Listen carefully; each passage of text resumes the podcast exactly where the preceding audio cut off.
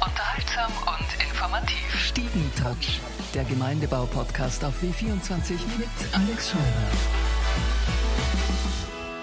Herzlich willkommen im Stiegentratsch Karl Bloberger. Du bist Österreichs bekanntester Biogärtner und wir hätten gern von dir heute gewusst, äh, was macht man denn jetzt, wenn man eigentlich garteln möchte in der Wohnung, so wie es im Gemeindebau ja oft ist. Man hat jetzt vielleicht keinen Balkon oder Terrasse. Was ist das Erste, was man in der Frühjahrssaison eigentlich sich vornehmen sollte? Das Wichtigste, was du jetzt tun musst, wenn du ja. Zimmerpflanzen hast, umtopfen. Jetzt ist die Zeit zum Umtopfen. Jetzt beginnt das Wachstum, das kennt jeder. Die ersten Blätter kommen und sobald die ersten Blätter kommen, bilden sich auch Wurzeln. Daher neue Erde, in einen Topf setzen und dann geht's ja. Ich stehe einmal vor der Frage, muss ich einen größeren Topf nehmen oder soll ich den ungefähr gleich halten? Das ist die Frage. Wenn das schon eine gewisse Größe hat, sage ich mal, so 30, 40 Zentimeter, dann würde ich sagen, selben Topf nehmen, Wurzeln abschneiden. Wenn er noch kleiner ist, dann würde ich einen größeren Topf nehmen. Wichtiger ist die Erde.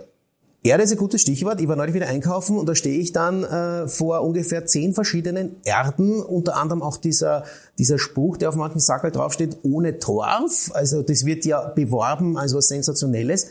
Ist es jetzt gut oder schlecht? Hilf mir. Was für Erde nehme ich einmal? Fangen wir mal mit der Erde für daheim in, die, in den Töpfen. Also ganz normale Blumenerde steht eh meistens drauf für Topfpflanzen, für Zimmerpflanzen. Das ist die Erde, die ideal ist. Wenn man jetzt ohne Torf was macht, was natürlich zu empfehlen ist, Torf ist ein endliches Produkt. Wenn es abgebaut wird, bleibt zurück eine absolute Wüste. Und vor allem, und das ist das Wichtigste in Zeiten des Klimawandels. Das heißt, da werden Moore dann trocken Ja, genau, werden trockengelegt, wird abgebaut. Jetzt kommt alles aus dem Baltikum. Das sind 12, 15 Meter hohe Torfvorräte, die abgebaut werden und nichts bleibt zurück. Okay.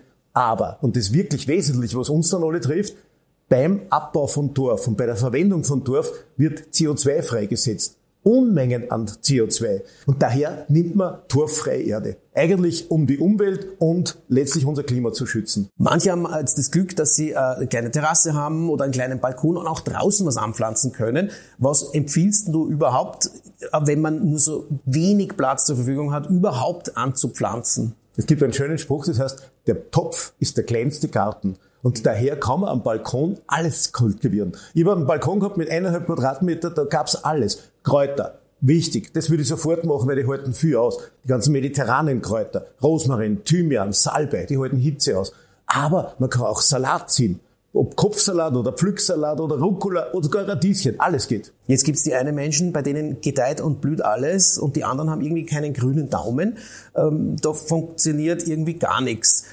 Ich glaube allerdings, das ist ja meistens irgendwie so ein, ein kleiner Fehler, der sich immer einschleicht. Was ist denn so der häufigste Fehler, wenn, wenn einfach nichts gelingt? Ich glaube, die Leute nehmen sich zu viel vor und es gibt einen schönen Spruch, der heißt, den Garten will der Gärtner täglich sehen. Und das gilt am Balkon auch. Und ich habe ein kleines Geschenk zum Verlosen. Ich habe ein neues Buch geschrieben, die häufigsten Fragen, fragt durch den Bloberger und alles für Balkon, Terrasse und Zimmerpflanzen. Das sind zwei Bücher. Nicht dir. Ich schon klar, klar. Vielen Dank für die Bücher. Die ersten beiden E-Mails bekommen diese Bücher. Und zum Schluss noch die Frage an dich. Experimentierst du auch so mit Musik zum Beispiel? Also er hat ja irgendwie, gibt es Experimente, wenn man Pflanzen was vorspielt, klassische Musik oder so, dass sie besser wachsen? Also ich mache es nicht mit Musik, ich spreche mit den Pflanzen. So wie der King Charles. Der spricht auch mit den Pflanzen. Und ich glaube, das ist zum Beispiel so ein Punkt, wo man sagt, wenn man mit den Pflanzen spricht, dann schaut man sie an, dann weiß man, es fällt einem was oder es fällt einem nichts und die zeigen dir alles. Und daher, glaube ich, wachsen die einen Pflanzen und die anderen nicht. Nur nachdem bei dir das meiste wahrscheinlich ganz gut gelingt, könnte das tatsächlich funktionieren. Karl, vielen Dank fürs Kommen. Gerne. Alles Gute. Stiegentouch, der Gemeindebau-Podcast auf W24 mit Alex Scheurer.